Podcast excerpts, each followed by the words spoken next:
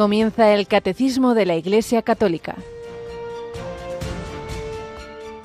Un programa dirigido por el Padre Luis Fernando de Prada.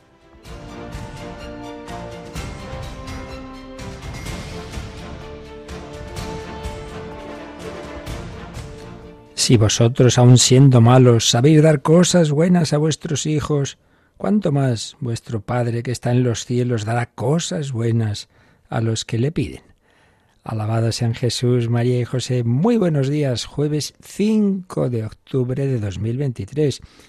5 de octubre, junto al recuerdo de Santa Faustina, que en algunos calendarios se desplaza de día, porque desde hace muchísimo es el día en que la Iglesia celebra lo que se llaman las témporas de acción de gracias y de petición.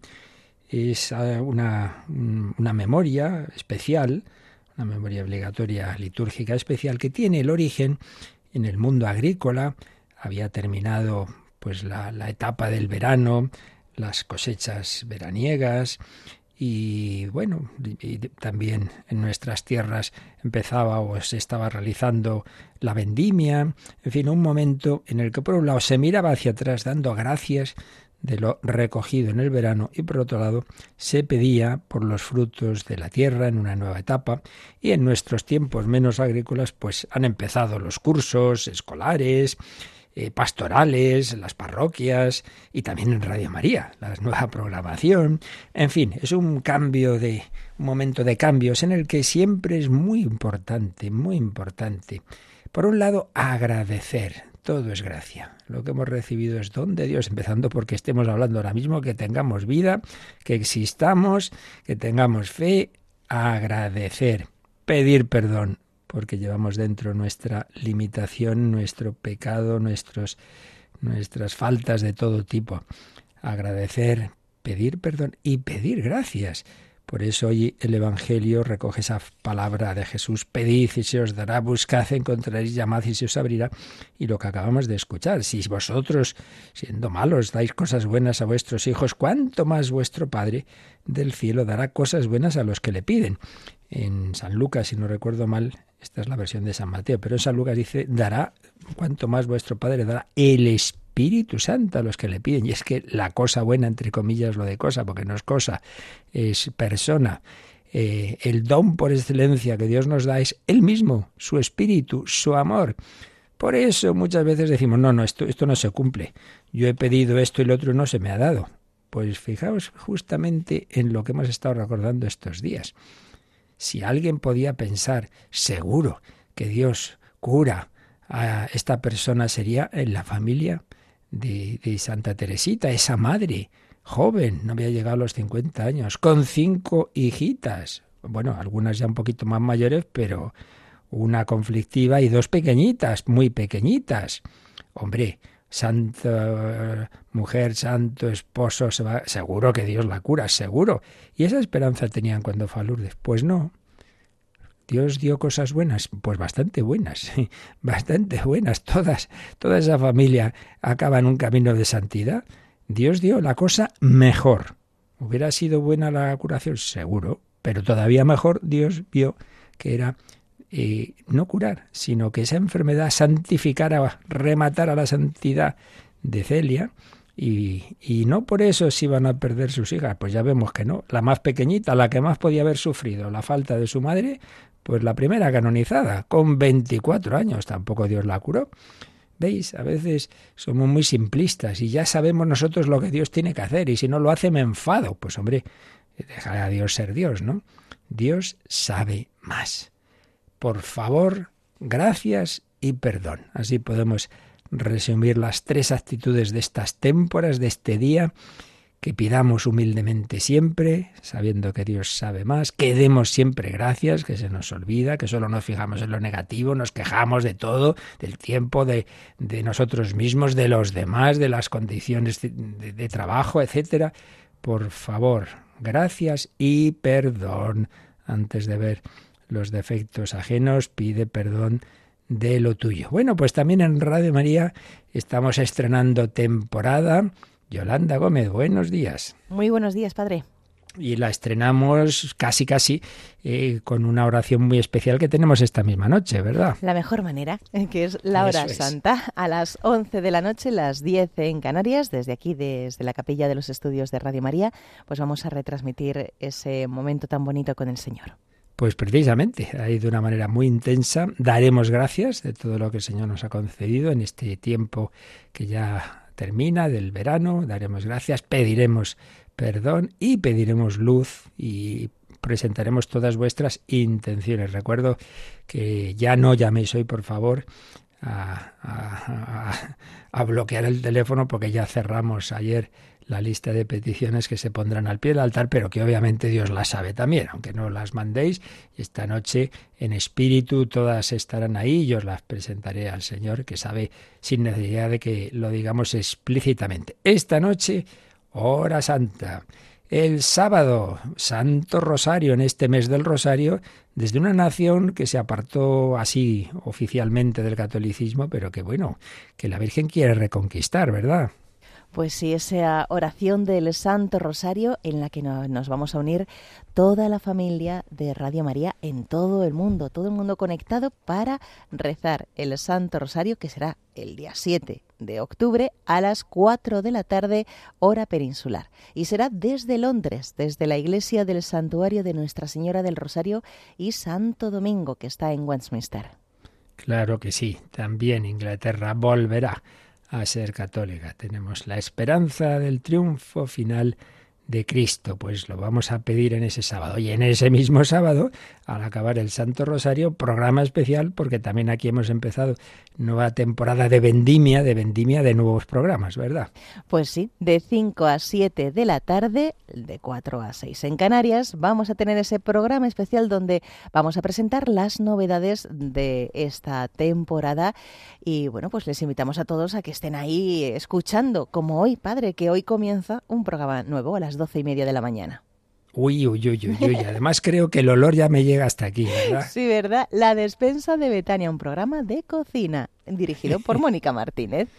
Con Mónica Martínez y José Luis López tendremos un programa que faltaba en Radio María, hasta cocina tenemos ya en Radio María, una cocina en la que evidentemente pues está ahí el Señor, por eso es la cocina de Betania, está la Virgen María que inspira a nuestros compañeros está esa dulce voz de nuestra Mónica a las doce y media. No os perdáis. Sí, sí, cada día va apareciendo nuevos programas. Anoche, por ejemplo, hoy que en el calendario está también Santa Faustina, ayer anoche comenzaba el diario de Santa Faustina, ¿verdad? Podemos escucharlo dramatizado los miércoles cada cada, cada 15 días, ¿verdad? A las ocho y media de la tarde, al menos en Canarias. Y bueno, lo demás lo vamos poniendo en nuestra web y lo explicaremos el sábado. Ni siquiera nos dará tiempo a todos los programas nuevos. Vamos a explicar los programas nuevos, digamos, como más fijos. Luego hay siempre otros que van surgiendo, pues que en distintos momentos vamos emitiendo otras colaboraciones. Pero bueno, ahí tendréis lo principal. Y para la semana que viene, que es la Semana del Pilar, vamos a tener una campaña muy especial en la que ya se explicará, pero simplemente os digo que os pediremos, por supuesto, ante todo oraciones. Y el día 12 de octubre, además de la Santa Misa desde el Pilar, habrá un rosario muy especial en la que van a participar personas muy relacionadas con la, con la Pilarica. Eso el 12 de octubre, ese, ese, jueves por la tarde será el rosario y a las 12 de la mañana la Santa Misa.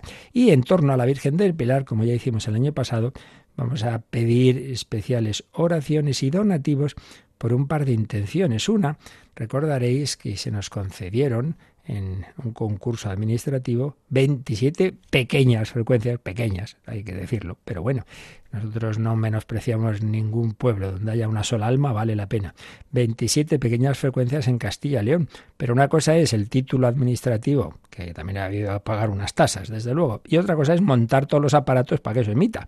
Bueno, vamos a pediros una ayudita para acelerar ese proceso. Y luego una iniciativa muy bonita que se ha hecho en Italia y que queremos hacer también nosotros, y es poder regalar radiolinas a hospitales, a residencias de mayores, a prisiones, en fin, poder tener ese aparatito que, que lleve la esperanza a muchas personas.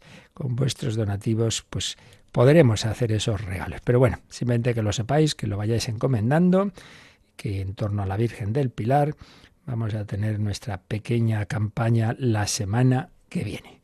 Y nada, vamos adelante, seguimos conociendo pues como una vez que ya el Señor se llevó a Celia, como esa familia, la providencia no la abandonó, ni mucho menos, ni mucho menos. Dios siguió guiando a ese santo varón, Luis, padre de cinco hijas, viudo de doña Celia. Dios tenía planes de santidad muy grandes para esa familia que vamos a seguir conociendo.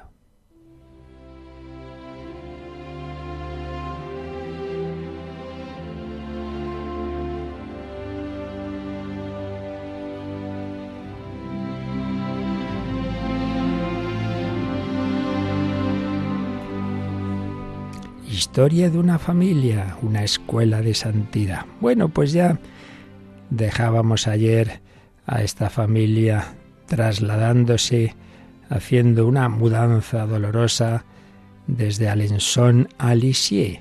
Esta localidad de Francia iba a ser famosa precisamente por la pequeña de esta familia.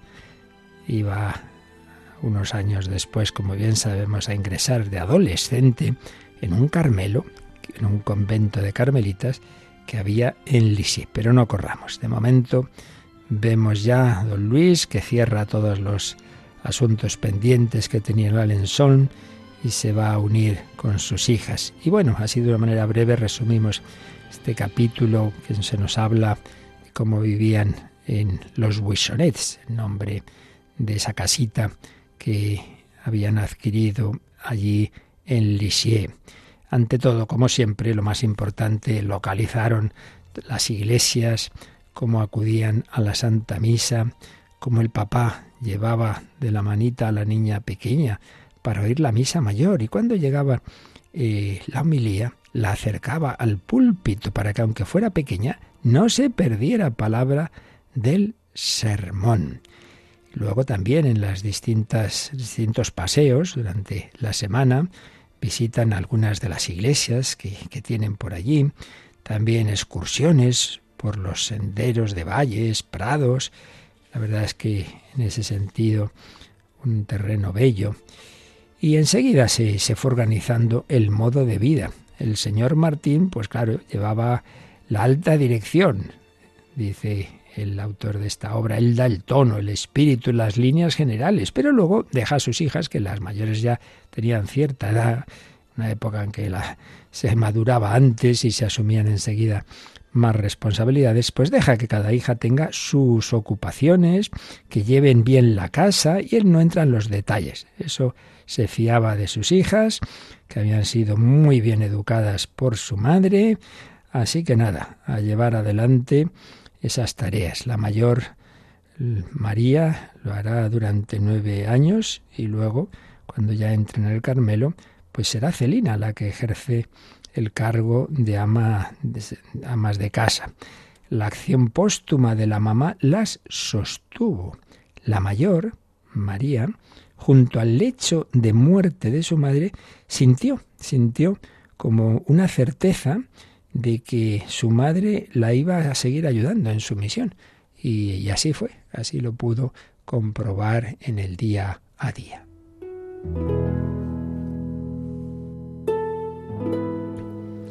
Una familia eh, en ese momento que no habían buscado, que podrían haberlo hecho, un confort. No, no, en esa casa, una casa muy bonita, pero no había gas, electricidad ni agua corriente. En las habitaciones nunca hubo calefacción. Se comía en abundancia manjares sanos, pero, como dice eh, el biógrafo, allí no se dan ni hambrientos ni golosos. No había tonterías normalmente de comer. La ociosidad, por supuesto, está desterrada. El estudio, los trabajos, la costura, las artes bellas, absorben todas las horas libres. Eso no quita que hubiera momentos de ocio, pero nunca con vanidades que, que no pudieran hacer bien al alma. Las sirvientas de la casa, como en Alençon, se sienten una más de la familia. Se, se portan fielmente y no se irán sino por la puerta principal. Y la prueba es lo que escribirían posteriormente de cómo habían estado en esa casa. El señor Martín trataba a todo el mundo con una bondad cariñosa. Por ejemplo, en 1926, una mujer que entonces, claro, ya era mayor, pero que había trabajado en la casa durante años, pudo escribir al Carmelo, no hay muchas familias que se parezcan a aquella. Yo que he estado en muchas casas en el mundo, no he visto ni una sola que se le asemeje. Y otra de las mujeres que trabajó en casa pudo escribir, el señor Martín era un santo y muy esforzado, no tenía miedo a nada, formabais una familia como no hay muchas. Y si es verdad, y lo es, esa frase que se dice de que no hay hombre grande para su ayuda de cámara, que esto lo pudiera decir una mujer que había vivido en esa casa, que había estado interna allí trabajando, pues en fin, podemos decir que era ya una canonización espontánea que anticipaba la que la Santa Madre Iglesia iba a hacer un siglo después, canonizando a don Luis y a doña Celia.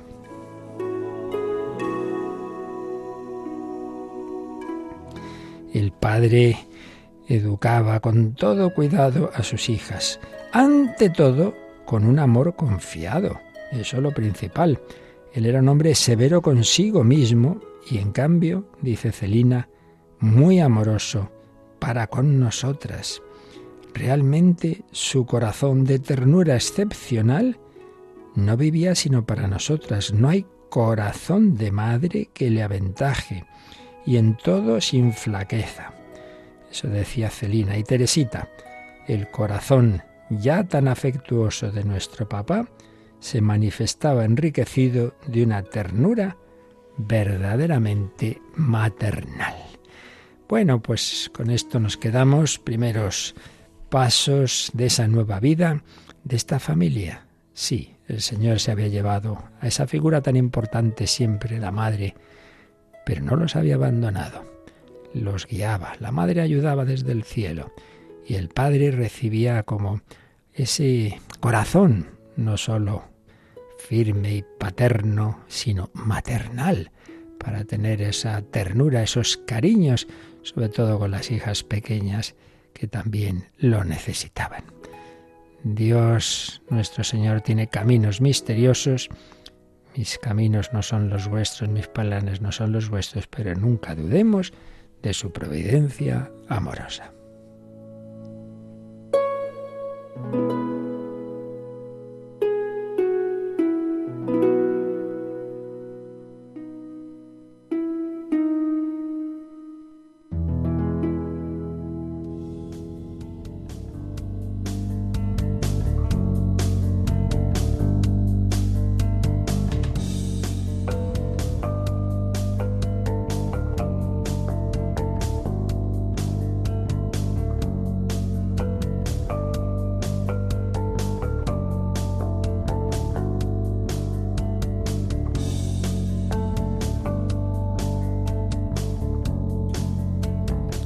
Y el Señor alimentaba ese amor de esos corazones de una manera muy especial con la Eucaristía, en la que realmente recibían esa fuerza para ese camino de santidad. Bueno, pues nosotros estamos acabando ya el apartado de los frutos de la Eucaristía, los frutos de este inmenso sacramento los frutos de la comunión, de este banquete pascual, de la comunión en general, de la Eucaristía. Y después de haber visto cómo la Eucaristía nos une de una manera especialísima al Señor, a la vez que nos une a Él nos va separando del pecado, también veíamos que nos da caridad fraterna, porque nos une en Él, pues nos une entre nosotros, y que precisamente esa unidad es una llamada a intensificar nuestra oración y nuestros gestos en el sentido de la unidad no solo entre los miembros de la Iglesia, sino que esta unidad llegue cuanto antes a ser la unidad de todos los cristianos. Este es un tema que ya se vio en su momento cuando hablábamos de la Iglesia, las, las notas de la Iglesia, la unidad, la Iglesia es una, Santa Católica y Apostólica. Aquí simplemente viene esta referencia al tema de la unidad por lo que tiene que ver con la Eucaristía, porque si el pan está formado por muchos granos de trigo, el vino por muchas uvas, todo ello da lugar al pan y vino, pues es una llamada a que todos los bautizados en Cristo pues vivamos la unidad, pero claro, la unidad no es la unidad de llegar ahí a componendas, sino que es la unidad en la verdad, no, es, nos unimos callándonos, tú, pues mira, disimulas lo que tú crees, yo lo que tal y cual, y ya está tan contento. No es eso, sino que pedimos al Señor esa, esa gracia de, de la plena comunión en la caridad y en la verdad. Caritas in veritate. Por eso no se trata en el ecumenismo de relativismo en absoluto.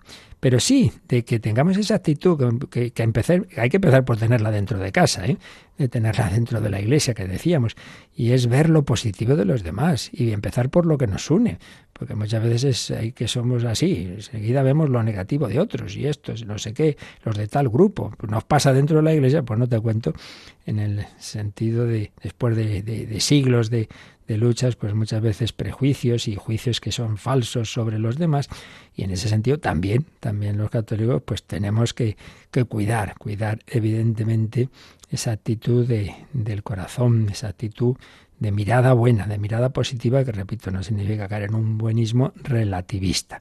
Bien, lo que esto afecta a la Eucaristía, ya veíamos lo que era, y es que concelebrar la Eucaristía presupone concelebrar la fe. Claro, si no tenemos la misma fe y sobre todo no se tiene la misma fe en lo que realmente es la Eucaristía, pues no se puede, no se puede concelebrar, ni en principio se puede comulgar. Digo en principio porque ya veíamos también que cuando hablamos de las iglesias ortodoxas, el mundo oriental no católico, pues realmente la fe que tienen en los sacramentos es, la, es básicamente la misma que nosotros y por ello en estos casos y, puede darse otros casos de personas de una comunidad que personalmente, personalmente, su fe en la Eucaristía pues sea coincida, pues realmente con la nuestra, pueden darse casos particulares en que por el bien de esas personas, de esas almas, eh, estén en un lugar en que no haya su propia iglesia y puedan recibir la, la comunión en una celebración católica y viceversa. Un católico que está en un país oriental y allí no encuentra una iglesia católica, pues podría también el, el, comulgar en una, en una misa, porque aunque sea otro rito, pero es en la misma fe de lo que realmente se celebra. Pues esto es lo que ayer veíamos un poco en el número 1398 y 1399, pero quedan un par de, de números que explican un poquito más todo este tema de la Eucaristía y la unidad de los cristianos. Y el primero de ellos es el 1400. Las comunidades eclesiales, nacidas de la Reforma, separadas de la Iglesia Católica, sobre todo por defecto del sacramento del orden, no han conservado la substancia genuina e íntegra del misterio eucarístico. Por esto, para la Iglesia Católica, la intercomunión eucarística con estas comunidades no es posible. Sin embargo, estas comunidades eclesiales, al conmemorar en la Santa Cena la muerte y la resurrección del Señor, profesan que en la comunión de Cristo se significa la vida y esperan su venida gloriosa. Si el número anterior, el 1399, nos había hablado de las iglesias orientales llamadas ortodoxas, que no están en plena comunión con la Iglesia Católica, pero que tienen la misma fe en lo que se refiere a los sacramentos y concretamente al sacramento del orden y, y, de la Eucaristía y que por ello pues ahí vemos también que hay una sucesión apostólica, que hay verdaderos obispos, que hay verdaderos sacerdotes y entonces se decía que en esos casos una cierta comunión in sacris, es decir, en, los sacramentos, incluso en la Eucaristía, pues es posible. Eso decía el 1399. En cambio, este número 1400 se refiere al mundo protestante. Cuando habla de las comunidades eclesiales nacidas de la Reforma, se llama así a esa, así lo ven ellos, claro, esa reforma protestante. Eh, dice que en ese caso, como ellos tienen otra visión distinta del sacramento del orden, en que no haya una auténtica eh, presencia en, el ministro, no, no lo viven como, como un sacerdocio participado de Cristo en el sacramento del orden, entonces se estudió esto, muy especialmente se estudió en relación con Inglaterra, Iglesia Anglicana en tiempos de León XIII, y se vio que, que no, que se había perdido eh, esa sucesión apostólica, que por tanto no había propiamente el, sacramento del orden y por tanto pues tampoco había, bueno, y aparte de que la visión de la Eucaristía es distinta, por tanto ellos no, no, no, no lo viven. Eh, hablando en general, que ya digo que luego habrá personas que tengan otra visión dentro de ellos, pero en general es una visión distinta, no hay el sacerdocio propiamente dicho, ni, ni, hay una consagración de la Eucaristía como la podamos entender nosotros. Por tanto, no tiene sentido hacer ahí una, una intercomunión porque es que, es que son cosas distintas. Estamos hablando de cosas, podemos usar las mismas palabras, pero con un sentido muy distinto. Por eso, en estos casos, pues no cabe, no cabe esa intercomunión. No cabe que vayas tú allí, a, estás ahí en Inglaterra y veas y comulgas, pero ¿qué es lo que estás, qué estás recibiendo? Estás recibiendo. Si ellos, si ahí no se cree que realmente sea el cuerpo de Cristo. Pero, pero, ojo, volvemos a lo de antes. Esto no quiere decir que no veamos los valores positivos que hay.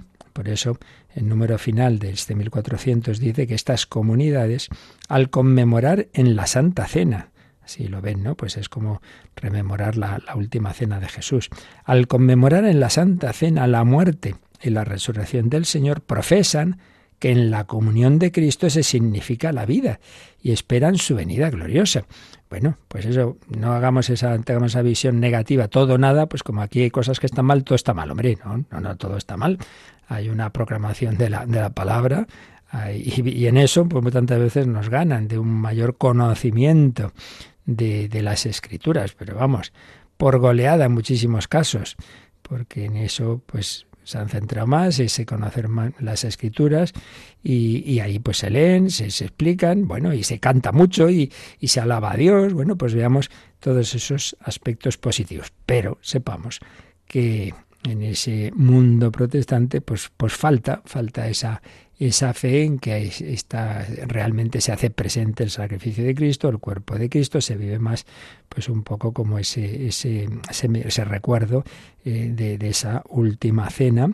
Bueno, se alimenta el alma con, con la palabra de Dios, con la oración, todo eso veamos ese aspecto positivo y puede ocurrir, vaya que sí, y que haya ahí personas que eso lo vivan de tal manera que avancen personalmente mucho más que los que teniendo aquí todos estamos en misa eh, pensando en, la, en, el partido de luego y pues claro que sí, o sea que esto nunca es un juicio de las personas, sino estamos hablando de, de lo que la comunidad, la, esa comunidad eclesial o esa iglesia cree o deja de creer, no luego cómo aproveche lo que recibe cada persona individual en un sitio u en otro. Y vamos ya al 1401, que nos da una, un principio general para estas circunstancias especiales que pueden darse, pues eso, con personas de un lado y de otro cuando están en sitios en que no, es, no está presente eh, un, una institución de su iglesia. Leemos el 1401. Si a juicio del ordinario se presenta una necesidad grave, los ministros católicos pueden administrar los sacramentos, Eucaristía, penitencia, unción de los enfermos, a cristianos que no están en plena comunión con la Iglesia católica, pero que piden estos sacramentos con deseo y rectitud.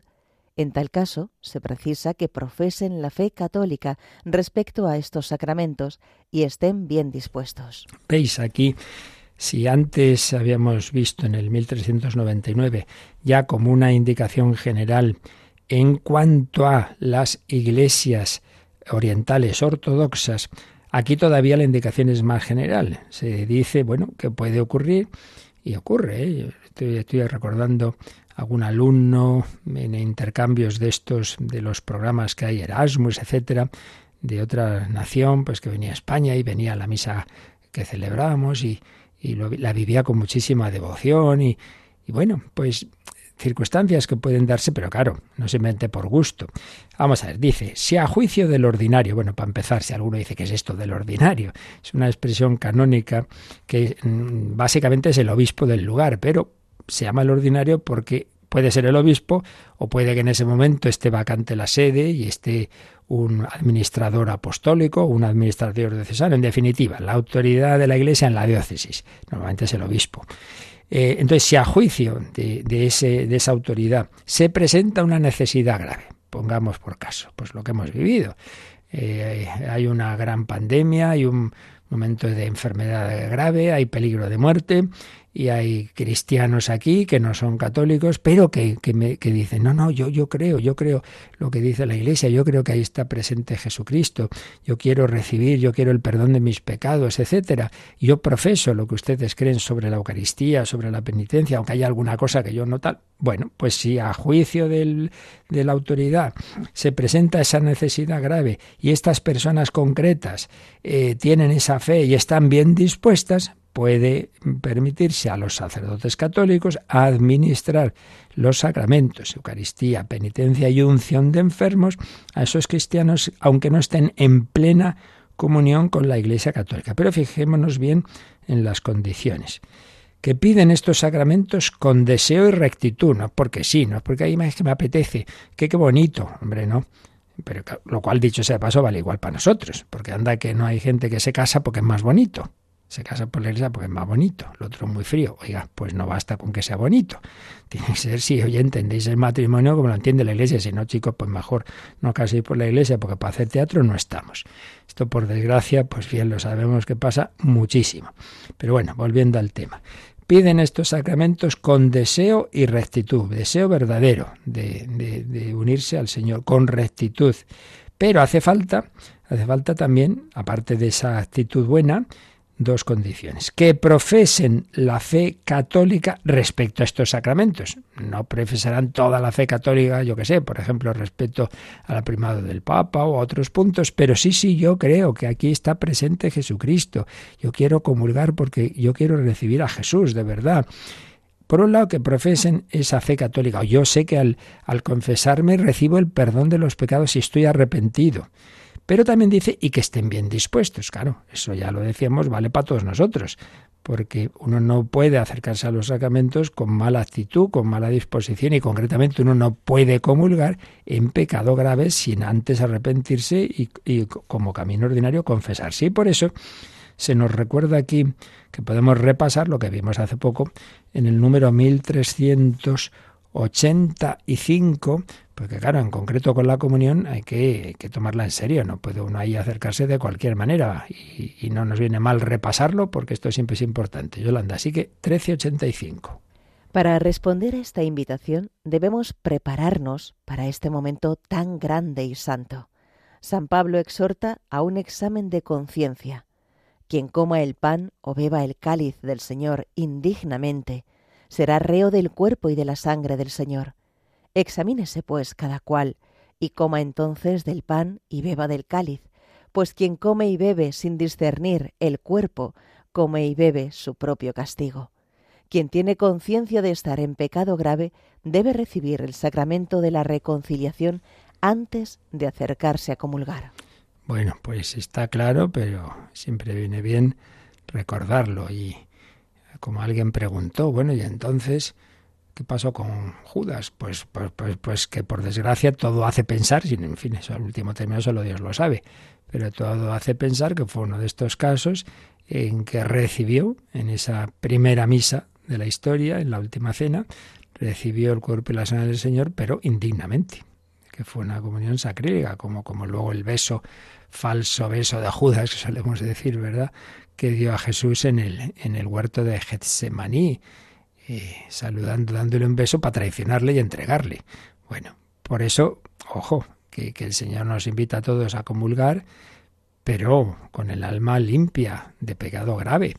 Y por tanto esto vale para todos, claro, esto vale para eh, ese no católico que quiere comulgar, pero que necesita, como nosotros, pues estar bien dispuestos. En fin, con esto terminamos este, este apartado. Ha sido cuatro números que nos han dado unas pinceladas de algo que en España no es tan frecuente, es mucho más habitual en otras naciones como Alemania, Inglaterra, en que conviven católicos y no católicos de una manera más abundante que entre nosotros, pero bueno, que conviene saber que, que esto trata el catecismo en estos últimos cuatro números de este apartado del banquete eucarístico y correctamente de los frutos de la Eucaristía. Pues pedimos al Señor, pedimos al Señor una vez más por esta intención de la unidad, la unidad entre los propios católicos y la unidad que el Señor un día seguro nos concederá, habrá un solo rebaño bajo un solo pastor.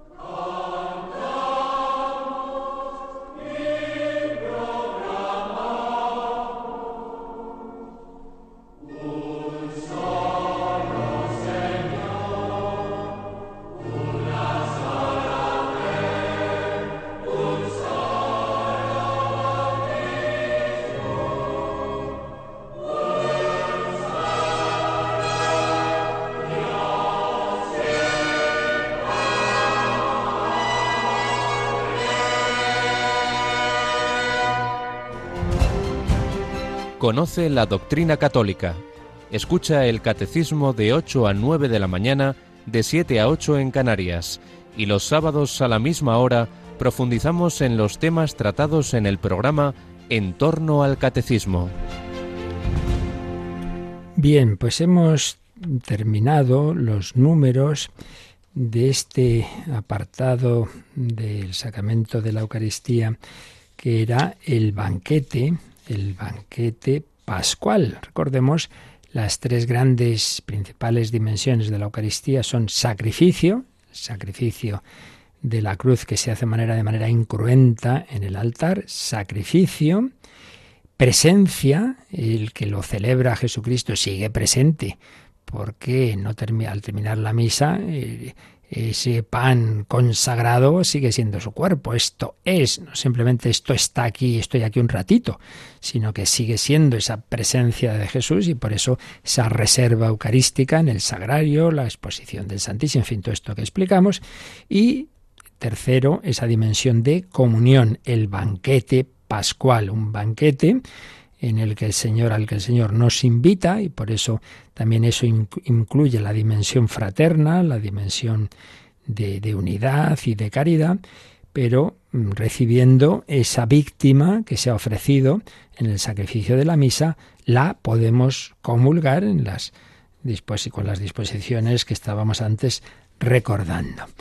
Y el último subapartado, digamos, de este sexto bloque del sacramento de la Eucaristía, que es el banquete pascual, el último apartadito era los frutos de la comunión, la unión con el Señor, separación del pecado, la caridad fraterna y unidad entre nosotros y la llamada a la unidad ecuménica. Pero antes de irnos ya al último apartado que, en que el catecismo resume lo relativo a la Eucaristía, que será la dimensión escatológica, la Eucaristía como prenda de la futura gloria, vamos a insistir algo que dijimos al empezar este apartado de los frutos de la comunión. Aprovechábamos para explicar en general, ya no solo de la comunión, sino los, frutos de la, de Santa Misa y de la, y de la Eucaristía en general. Lo dijimos de una manera rápida y resumida y vamos a añadir alguna cosilla. Eh, por un lado, recordábamos los fines del sacrificio eucarístico. Los fines de, la misa pues son los mismos del sacrificio de la cruz. La glorificación de Dios, el fin latréutico, adorar a Dios. No hay mejor manera de alabarle y adorarle que, que la Eucaristía. La acción de gracias, eso significa Eucaristía, dar gracias a Dios, qué mejor manera de dar gracias que ofreciendo la Santa Misa. El fin propiciatorio, es decir, de pedir el perdón de nuestros pecados y ofrecer en reparación de nuestros pecados al propio Jesucristo. Él nos da su sacrificio, su cuerpo y su sangre. Yo, yo soy incapaz de, de, reparar los estropicios que yo he hecho, pero el Señor se ofrece en mi lugar expiación y propiciación y la impetración, el fin impetratorio. Bien, supuestos estos fines, frutos de la Eucaristía. A ver, tú vas a misa, tú participas en la Eucaristía. ¿Qué frutos puedes recibir? ¿Qué frutos son seguros? ¿Cuáles dependen también de tu actitud mejor o peor. Para empezar, como sacramento que es, la, Eucaristía, toda Eucaristía que se celebra en sí misma tiene una eficacia, tiene, hay algo que siempre, hay un fruto siempre seguro, siempre, porque eh, eso que decíamos que es la eficacia, que es es decir, más allá de la virtud o falta de virtud, del sacerdote que celebra y de los fieles que asisten, en tanto en cuanto ahí se está haciendo presente a Jesucristo, nuestro Salvador, y su sacrificio, en ese sentido, siempre hay un fruto, siempre hay un fruto, un fruto general.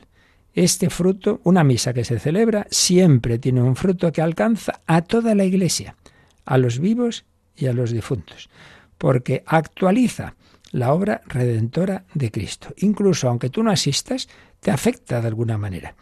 Eh, toda Eucaristía que se celebra en el mundo, pues se nos menciona a todos. Y se menciona, claro, especialmente al Papa, al Obispo, pero a todos.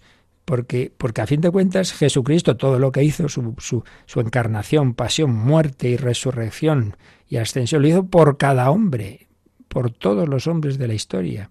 Y como eso se hace presente en la Eucaristía, pues eso me afecta a mí positivamente.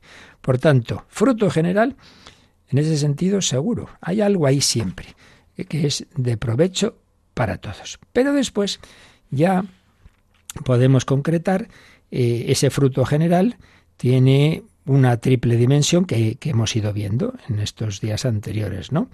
Por un lado, nos, nos une más a Cristo, a la Iglesia y nos apunta hacia la vida eterna. Entonces, eh, mayor unión con Cristo, incorporación a Cristo, aumento de la gracia, con ese perdón de los pecados veniales que decíamos, y con esa gracia para evitar futuros, para prevenir futuros pecados mortales. Incorporación a Cristo, incorporación a la Iglesia, simboliza y fortalece la unidad de la Iglesia, nos ayuda a tener esa caridad con los hermanos. Y luego, lo que veremos en el siguiente apartado, el efecto escatológico. Nos va orientando hacia la vida eterna. Bien, esto o lo hemos visto o lo veremos en este caso, este punto escatológico. Pero lo que sí que vamos a añadir aquí es que junto a ese fruto general, que digamos siempre tiene cualquier celebración eucarística, en tanto en cuanto el Señor se está ofreciendo por todos y por cada uno, también se habla en la tradición de la Iglesia de un fruto particular o ministerial y de un fruto especial. Me explico. Aquí estoy siguiendo a Monseñor Rico Pavés, como en tantas otras ocasiones, que explica todo esto muy bien. Fruto particular o ministerial es cuando ese fruto general se aplica a una determinada intención. Es cuando se le dice al sacerdote, mire, por favor, puede ofrecer esta misa por, por tal intención de tal difunto, o por, por una intención mía, o por, por un examen, o yo qué sé, por lo que sea. Entonces, eso es lo que se llama un fruto particular. Ojo, nunca es que esta misa solo es para eso, no, porque toda misa es Cristo que se ofrece por toda la humanidad, que de eso siempre claro, ¿eh? No, no, es que ha mencionado a otro, pero hombre, tranquilo, que, que, el Señor siempre se ofrece por todos. Pero eso no quita, eso no quita que el sacerdote, en cuanto actúa in persona Christi Capitis, es dispensador de los misterios de Dios y, hombre, de una manera especial, pues intercede, puede interceder por algo, por una intención particular. Eso no limita el fruto universal de la redención a un uso privado. La misa nunca es privada, siempre es, es universal, pero es verdad que une la voluntad particular del fiel a esa voluntad universal, a esa voluntad salvífica universal. Por tanto, no está mal, y así la Iglesia lo ha visto en su tradición, el que se, se pida que se ofrezcan misas con determinadas intenciones. Generalmente lo hacemos por difuntos, pero bueno, puede ser por cualquier otra intención, siempre teniendo claro, repito, que eso no excluye a todos los demás, no faltaría más. Eso en cuanto a fruto particular ministerial, porque se le pide al sacerdote tener presente esa intención. Y finalmente, el fruto ya especialísimo para el fiel es el que cada uno que asiste a la misa va a recibir. Claro, ahí ya no solo depende del Señor, que Él siempre, pues eso, hay un fruto que siempre es seguro en tanto en cuanto el Señor se ofrece por todos, sino que ya depende de la actitud del que va. Claro, tú vas, ahí es como una fuente, eh, ahí está la fuente de la gracia, ahí está Jesucristo, ahí está su corazón ofreciéndose por todos, sí, sí, pero claro, esa fuente de la gracia recibirás más o menos esa agua viva, por, por seguir el ejemplo, pues según el recipiente que tú lleves. Si llevas un vasito pequeñito, te llevarás poca agua. Si llevas ahí un buen balde, te llevarás mucha. Y claro, ese, esa capacidad del recipiente, pues es la, cómo vas, lo vives tú de fe, de esperanza, de amor, de confianza, de, de purificación, de arrepentimiento de tus pecados, claro. Entonces, una misma misa, que en la que asisten varias personas, el Señor se ofrece por todos, el fruto general está ahí, pero una persona puede recibir muchísimo porque eh, el Señor está dándole unas gracias que el otro acoge pues de todo corazón y otro pues bueno está ahí más o menos ahí un poco em, pensando en las musarañas y evidentemente no va a recibir el mismo fruto por tanto ahí ya hay una parte de de las disposiciones del que participa lo cual también vale para el sacerdote claro Evidentemente la misa se celebra, es válida, la celebra el Padre Santo Padre Pío o la celebra un sacerdote tibio. Sí, sí, la misa Jesucristo se ha hecho presente bajo los dos, eso quede claro. Sí, claro. Pero me sospecho que la del Padre Pío, pues en ella realmente eh, había una el Padre Pío se santificaba mucho más y intercedía de una manera que hacía pues también llegaban más gracias a otros que si la celebro eh, yo la celebra otro sacerdote por ahí pues pues no es lo mismo por tanto hay una parte segura mm, que depende del Señor y hay una parte que depende de las disposiciones del sacerdote y de las disposiciones del fiel. Bueno en definitiva que este es el mayor tesoro que tenemos pero que claro que lo vivamos bien que, que, vayamos con tiempo, que nos preparemos a vivir la misa, que leamos o oigamos cosas sobre la Eucaristía que nos ayuden a, a, entenderla mejor y por tanto también a vivirla mejor, que nos quedemos en acción de gracias, en fin, todo lo que nos ayude a recibir de esta inagotable fuente de gracias, pues lo que el Señor quiere darnos nos vendrá más que bien. Bueno, pues ya solo nos queda el apartado de la Eucaristía como prenda de la vida eterna, lo que tiene que ver con ya con el cielo, con la resurrección y el resumen, haremos una visión de conjunto porque ha sido un recorrido largo y vale la pena que lo veamos un poco todo unido al final de, de esta exposición de la Eucaristía, este inmenso regalo del Señor. Pues bueno, nos quedamos dando gracias al Señor y le pedimos que sus palabras, sus palabras de amor, pues toquen siempre nuestro corazón, que se nos quede grabado. Mira, toma y come, esto es mi cuerpo entregado por ti, toma y bebe, mi sangre derramada por ti. Estoy deseando unirme contigo, con ardiente deseo, deseado comer esta Pascua con vosotros, que tú también, que yo también vaya con ardiente deseo a la Eucaristía de hoy. Lo meditamos y tenemos un momentito para consultas. Participa en el programa con tus preguntas y dudas. Llama al 91005 9419. 91005 9419. Puedes escribir un mail a catecismo arroba radiomaria.es o escribirnos un mensaje al teléfono de WhatsApp 668 594 383 668 594 383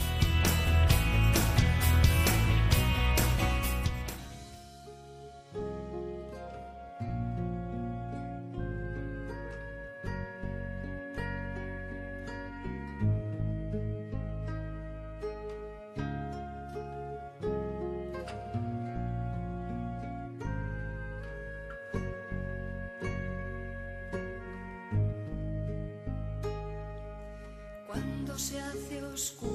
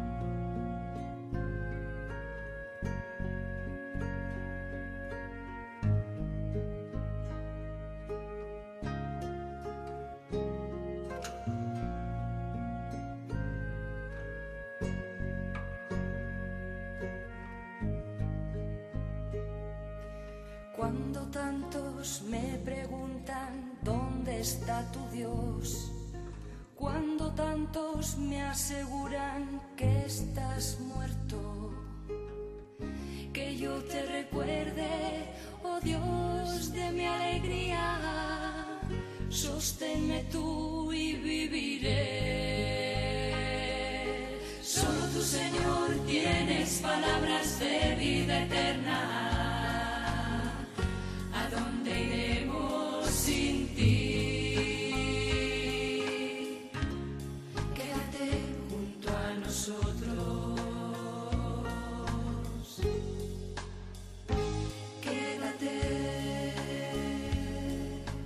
Quédate junto a nosotros, quédate, Señor Jesús. Se ha quedado sobre todo de esa manera tan impresionante la presencia corporal y eucarística. Nos preguntan, ¿entonces se puede comulgar con pecados veniales? ¿Es necesario confesarlos después o son borrados? Pues sí, esto ya lo explicamos. Si, si puedes, vuélvete a escuchar el podcast de cuando explicamos el número 1394. Pero bueno, así en, dos palabras, en efecto ese número nos decía, citando el concilio de Trento, que si uno, los pecados son veniales, el comulgar bien, el comulgar con, con devoción, pues recibe, recibe esa caridad, ese amor de Cristo que ya en sí mismo pues borra los pecados veniales. Por lo tanto, sí se puede comulgar con pecados veniales, se presupone, claro, es siempre con ese arrepentimiento y por eso siempre empezamos la misa con un acto de contrición. Yo confieso que he pecado mucho, Señor, ten piedad, etcétera, y luego no soy digno de que entres en mi casa. Pero de por sí eh, sí se puede comulgar con esos pecados veniales de los que nos arrepentimos y precisamente el recibir ese abrazo de Cristo es como decir, venga, te perdono y te doy te doy esta gracia, este, este amor que compensa ese desamor que has tenido. Que luego eh, es bueno confesarse también, es bueno, pero no es obligatorio. O sea, lo obligatorio es los pecados graves. No es obligatorio porque, repito, también hay otras formas de perdonar los pecados veniales y una de ellas es vivir bien la, la Eucaristía. Pero nunca viene mal porque es verdad que el sacramento de la penitencia tiene otras virtualidades. No solamente es que perdona, sino que previene, aconseja, nos ayuda. Tiene, tiene, pues indudablemente es el sacramento es más especial y más indicado para ir luchando contra el pecado. Por lo tanto, la confesión frecuente siempre es conveniente, pero no es necesaria de necesidad como, como lo es eh, para los pecados graves con los que no debemos comulgar sin antes confesarnos. Y nos escribía, la verdad es que lo que ocurre con Radio María es, es que yo no, no, no dejo de sorprenderme, Fernando desde Estados Unidos, escuchando lo que vamos contando de la familia de Santa Teresita, le ha hecho mucho bien, ha iniciado un proceso de discernimiento para, para pedir el diaconado permanente, eh, está buscando ese, ese libro en el que nos estamos inspirando para, para contar esa historia de la familia y nada, nos da las gracias por el bien que, que le está haciendo Santa Teresita y el conocer la vida de su familia que va oyendo en los podcasts de Radio María. Esos podcasts que siempre tenéis ahí y podéis ver de que cuando os he hablado de un tema, de otro, pues por profundizar en ello. Por cierto, también a propósito de la Eucaristía, anoche en El Hombre de Dios hablábamos de ese adolescente Carlo Acutis, que era muy eucarístico y tiene esa web, esa web que podéis encontrar en internet. Si uno pone milagros eucarísticos Carlo Acutis, veréis este, este, este adolescente que era muy, muy listo en la informática, se le daba muy bien, y recopiló pues los muchos milagros eucarísticos que hay en la historia. Entonces ahí lo, ahí lo podéis ver. Y anoche hablábamos de él, también está ya en el podcast ese programa, el próximo día seguiremos hablando de este joven, ¿no? Con 15 años, la, desde pequeño, desde su comunión, iba a misa diaria, desde su primera comunión, que hizo muy jovencito, me parece recordar que con 7 años nos contaba anoche Paloma Niño. Pues nada, también lo podéis escuchar, como digo, ese programa y conocer a este, a este adolescente al que la Eucaristía realmente le, le transformó, le hizo santo bien rapidito, bien rapidito, con 15 años. Pues que aprovechemos también nosotros estos regalos que el Señor nos hace. Yo recuerdo que también esta noche acabamos muy eucarísticamente, pero no por la Santa Misa, sino porque tendremos exposición del Santísimo, hora santa, de 11 a 12 de la noche, una hora antes, en Canarias. Os espero. La bendición de Dios Todopoderoso, Padre, Hijo y Espíritu Santo, descienda sobre vosotros. Alabado sea Jesucristo.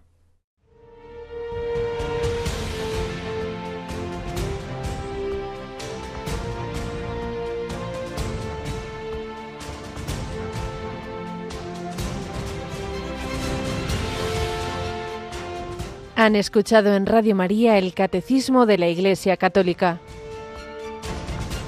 un programa dirigido por el Padre Luis Fernando de Prada.